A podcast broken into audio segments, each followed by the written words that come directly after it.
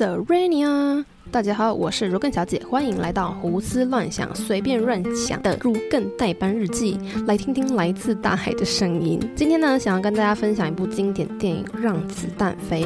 故事的角色我觉得非常的精彩。我是在某一个礼拜四的晚上看，当初我超天真的，我想说我先看一半，那等礼拜五下班再看另外一半。我竟然自以为我可以把这部精彩的电影分两次看，真的太天真了。对，所以我后来就欲罢不能，我直接把整集看完。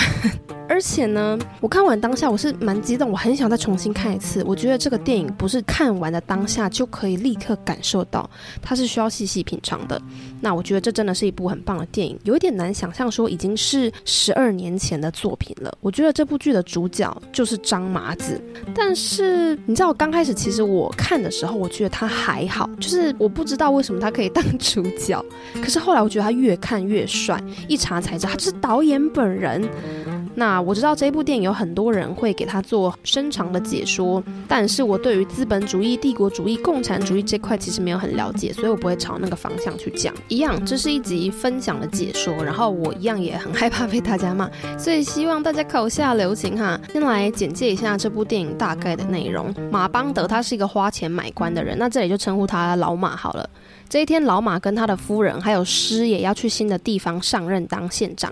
师爷就是有点类似参谋，给他出主意的贴身秘书。这三个人在一辆用白马拉着跑的车子上面要去新的地方上任。那这个车很特别，它的车厢虽然是靠马在拉，不过这个车厢又在轨道上面，所以我到底应该称呼它为火车还是马车？这个真的是意味蛮深长的。好，我在想，不晓得是不是因为这个老马他捐官之后很穷，所以不够有钱可以买一个火车头来拉，还是说他不够有学识？不知道，其实这个火车。是需要火车头拉着他跑的。总之，老马夫人还有师爷三个人就在车子里面吃火锅，然后突然被一群人盯上了，就是马匪张麻子。这里就是我们经典的台词：吃着火锅，唱着歌，突然就被马匪给劫了。啊，不过这个是他在电影后面才会说的。张麻子他们是戴着面具，然后朝老马他的车子开枪。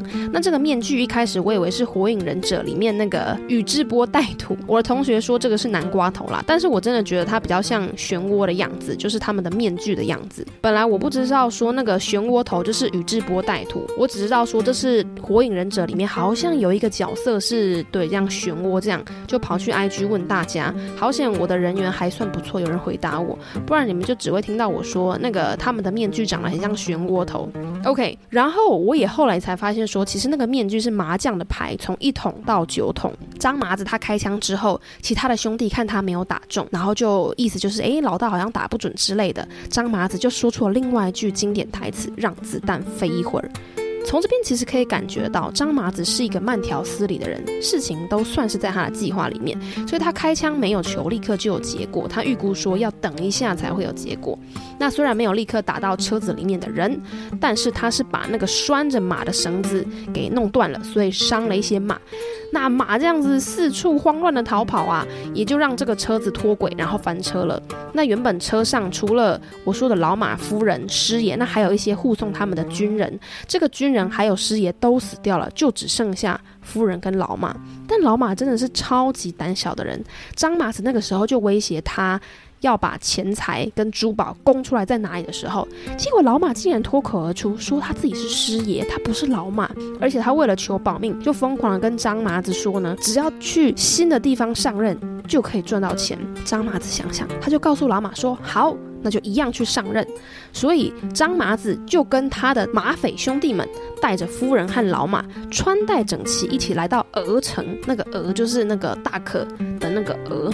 那这边我要讲他们的新身份，等一下我就直接用新身份来讲。张麻子他就变成马县长，那老马他就变成汤师爷。他前面说他是师爷嘛，他不肯承认他自己其实就是老马，就是马县长这样子。迎接这一群人呢，是一群敲鼓的姑娘，那个带头的人叫花姐哦。这个花姐真的是我当初看她，我就觉得她气质很特别。她不是特别漂亮，但是她的脸非常的耐看。这个花姐她跟马县长在第一时间有眼神接触，我不确定这个是不是就是彼此观察，但是这个镜头特写，我觉得他们其实是有点来电的那一种。然后我想要讲一下花姐这个演员呢，叫做周韵，她跟张麻子的这个演员姜文这两个人，第一眼看就是我真的都觉得他们很普通，但是越看越有味道，不是越看越丑的意思啊，就是越看越帅跟越漂亮。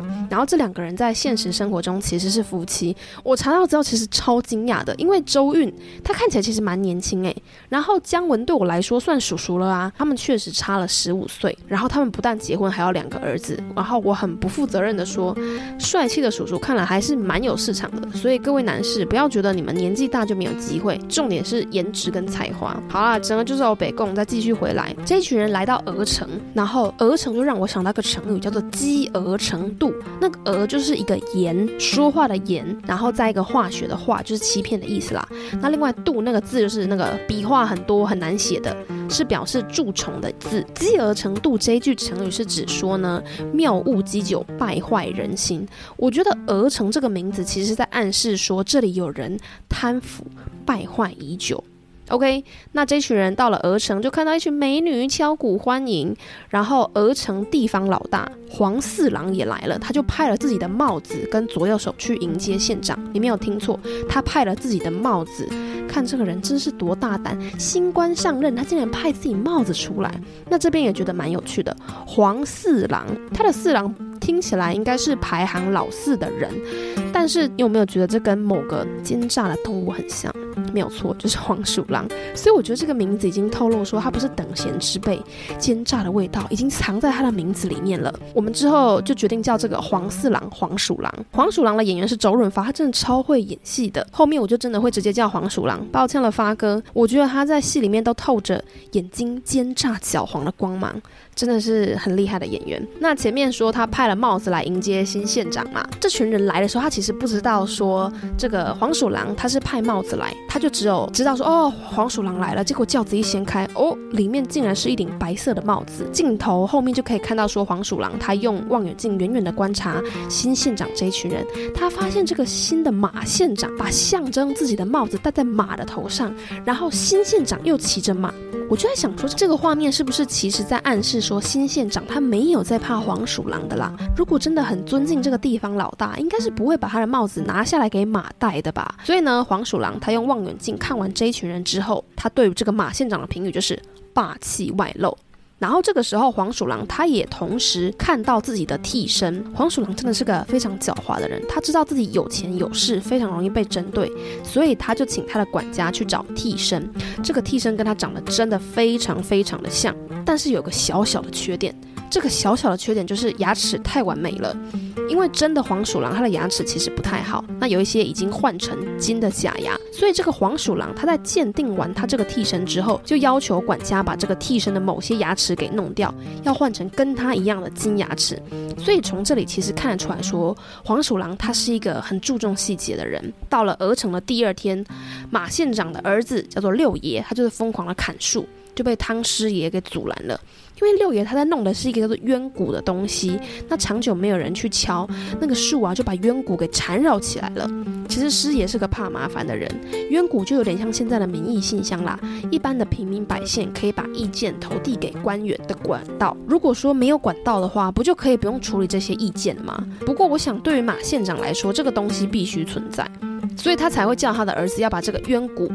错综复杂的旁边的这些树枝给砍掉，象征说要把这个不让民众去反映的这个势力给砍除掉。所以这个鼓真的被六爷给解救出来的，不过他力没有控制好，这个滚一出来就到处乱滚乱滚。然后撞到了一个卖凉粉的小摊贩，他为了要躲避这个鼓啊，就不小心撞到一个壮汉。这个壮汉非常的不高兴，他呢就把这个可怜的小摊贩呢当做某个东西，然后用它来打这个鼓，打到这个鼓都破，你就知道那个小摊贩真的是蛮可怜的，真的是被暴打一顿。这时候马县长他就走出来了，就表示说这个鼓都破了，表示肯定有冤情，是要升堂判案。师爷他就跳出来疯狂的阻止马县长，因为这个壮汉是何许人也？他是黄鼠狼的手下呀。师爷觉得来这里不就是要赚钱吗？他干嘛要得罪地方势力啊？顺着他们的毛才可以赚钱呐！搞不好钱没有赚到，命都半条去了。我的天呐！然后师爷这个时候他还说出另外一个经典台词，他说：“花钱买官对于黄鼠狼这种地方势力来说，就是跪着要饭。”哇！这个话真的是深得我心。就像陶渊明说的“为五斗米折腰”，更何况他们这个官位还是买来的，不是真的经过考试得到的。所以要赚到钱，真的是要看黄鼠狼的脸色。对平民来说，县长真的是县长；但是对黄鼠狼来说，你就是跪着要饭的。最近工作上的专案，经济压力是蛮大的。嗯，不是经济压力，就是我工作上的压力是蛮大。我不是公务人员，但是我深深的觉得我领的不是薪水。是精神赔偿。我的工作不是工作，我是跪着给客户完成他们的要求。所以师爷在这里讲说跪着要饭，我觉得啊，真的是非常的贴切。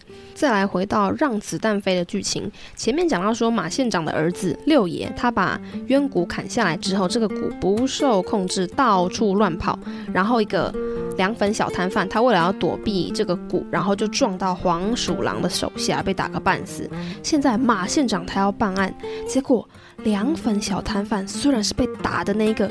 但他却跪下来跟县长说是自己的问题，是他为了躲避鼓不小心撞到黄鼠狼的属下，对方没有错，是自己不长眼害对方酒洒了，然后就开始疯狂的磕头道歉。这里其实看得出来，这个地方其实是黄鼠狼天下，连他的手下都可以在外面作威作福，你就知道他的势力多夸张多大。而且小贩都被打得鼻青脸肿还疯狂道歉，其实可以想象得到。如果不道歉的话呢，不让这个黄鼠狼他的手下气消，可能会有更麻烦的事情，所以这个小贩他才会疯狂的磕头道歉。不过我们马县长他也不是吃素的，他就令自己的手下兄弟们上啊，然后把这个黄鼠狼的手下给打板子，叫这个黄鼠狼的手下给小贩磕头。师爷觉得他自己都要快被吓死了，这个举动真的是自寻死路啊，肯定是跟黄鼠狼开战了。县长他把金堂木跟手枪两个东西一起放在师爷的前面比划，然后表示说要这两个东西一起才有用。金堂木，金就是惊吓的惊，堂就是堂哥的堂，木就是木头的木。这个东西就是判官他在判案的时候会拿一个东西敲桌子。就是那这个东西叫做惊堂木，这个的作用蛮简单的，就是起到一个威慑犯人的作用。那有时候想想也可以用来发泄啦，让台下人迅速安静。不然有时候堂内啊，大家你一言我一语啊，很吵这样子。本来县长他在敲惊堂木的时候，黄鼠狼的手下他还不太害怕，结果换敲手枪的时候，哇，甚至县长他还把手枪拿起来往天花板开枪，对方就开始对自己安分起来。不然本来超级嚣张跋扈的。而且他还跟县长说，他自己是皇帝钦点的武举人。OK，讲到武举人，我们就来工商广告一下。如果我不知道武举人是什么，回去我们的第二集回忆一下武举人。工商广告结束。黄鼠狼他的手下这样叫嚣，并没有让县长害怕，他还问对方说：“那个皇帝，我自己看过吗？” 我觉得这个角色真的是很有趣的，很可爱。再来就是一个非常经典的画面，黄鼠狼的手下呢正在给小贩磕头。外面一群人看到县长出来，就集体下跪，称呼县长是青天老爷。人家磕头，其他人到底干嘛要那么高兴啊？我觉得呢，这个就是黄鼠狼的这个手下哈，平常就在外面作威作福，到处占人家便宜，欺负别人。但是呢，大家又很害怕被黄鼠狼针对，所以就是忍气吞声，被他的人欺负。现在来了一个不畏惧黄鼠狼的县长啊，大家觉得非常的高兴。但是县长他并没有接受大家的跪拜，他就把枪举起来。然后开枪之后，叫大家不可以下跪，然后也不要随意跪拜。然后县长就说：“我来鹅城只做三件事情，公平、公平还是公平。”哇！我要是遇到这样子的那个主管，我一定觉得很高兴。大家呢听到之后，又想要跪下来感谢这个县长。县长他又朝天花板开枪大叫：“大家不要跪，大家都不值得跪，连自己也不值得大家跪的。”哇！看到这里，我就更觉得姜文演的这个县长真的是有够帅的。那经过这件事情之后，哎呀，新县长他跟黄鼠狼的梁子是结下了。黄鼠狼阵营为了要打击县长，就从六爷下手。六爷是谁呀？就是一开始把冤谷给解放出来的人，就是那一个。原本只有黄鼠狼声音的地方，结果因为六爷把冤骨给解救了，开始有其他声音可以反驳。这样的猪头鸟一定是要被拿来修理的啦。所以黄鼠狼的手下就安排一场戏，要陷害六爷。他让凉粉小贩说六爷吃了两碗凉粉，可是只有付一碗的钱。六爷就被对方怂恿，说要开肠破肚，证明自己的肚子里面真的只有一碗。六爷表示他就是吃一碗，所以给一碗的钱呢、他才没有吃两碗呢。他真的破肚了，确实只有一碗。可是同时人潮也散去，这场戏真的是让人家看的有点不舒服哈。建议如果真的要看《让子弹飞》，不要在吃饭的时候看，也不要刚吃饱看，真的有一点 disgusting 这样子。那这个县长和师爷这个时候赶到的时候，六爷已经奄奄一息了。县长他就很生气，他想要直接把黄鼠狼的手下给崩了。他觉得你怎么这样子伤害我儿子啊？但是师爷这一次疯狂阻止县长说，这个就是黄鼠狼想要看到的，叫县长绝对不可以还手。如果县长还手了，就是正式开战，而且中了他的下怀。县长确实还手了，但是他没有杀死黄鼠狼的手下，只是把他的耳朵崩到被像老鼠咬了这样子。那这里哈，黄鼠狼和县长的战争就正式开始了，最后县长算是赢了。他成功的让鹅城里面的平民百姓冲进去黄鼠狼的豪宅里面，把大家的东西抢回来。黄鼠狼说：“四个人的性命换他们黄家五代基业。”这句台词哈，其实可以知道说黄鼠狼家族已经在鹅城作威作福五代了。但是剧情里面又说到说鹅城来过五十一任县长，但是黄鼠狼的手下又说自己只有杀过五任。所以手下有拿到五把万民伞，那我觉得应该是代表说只有五任的县长想要去剿匪，而且只有这五个算是清廉的，不然怎么会收到万民伞？看哦，五十一任县长减掉五任，那剩下的四十六任去哪里了？还是说之前没有张麻子这号人物，所以前面的全部都被黄鼠狼家族用其他的方式给对付了？或者是说其他的四十六任都非常的听话，所以都安全的买官结束任期期满，再去其他地方捞钱？然后还有另外一个是关于二哥的疑云，二哥是张麻子的手下。在戏剧里面，六爷死掉的时候，二哥没有出现。那其中一个手下就说，二哥因为喝醉了，所以没有来。但是另外一个手下又说，二哥没有喝醉，但是二哥很生气，一定会帮六爷报仇。六爷他是张麻子的义子，老大的儿子葬礼不出现，是因为太悲动，所以买醉，还是纯粹有点藐视张麻子这个老大？前半段大家出去假装剿匪的时候，二爷死掉了。在那个之前，张麻子他派二哥去其他的地方准备，没有想到张麻子的人手和黄鼠狼对战到一半，就看到二哥被吊起来。一开始觉得二哥是被黄鼠狼阵营的人给杀了，不过后来想想，为什么二哥会被抓呀？他们在晚上休息的时候被黄鼠狼的阵营偷袭，大家在床上跳起来打赤膊都可以打赢黄鼠狼，那么为什么二哥就这么被黄鼠狼的人给做掉了？是不是张麻子的阵营有人泄密？那个人会是谁？老大张麻子他知道了吗？还是就是他纵容的？他觉得二哥其实是不太 OK 的人，然后所以才纵容说好让他们把二哥的行踪泄密给黄鼠狼阵营。我看了电影两次，会觉得有点不知道男主角张麻子他想要的到底是什么？他不要钱，也不要美女，也不是权势，他要的是不是就是他在电影？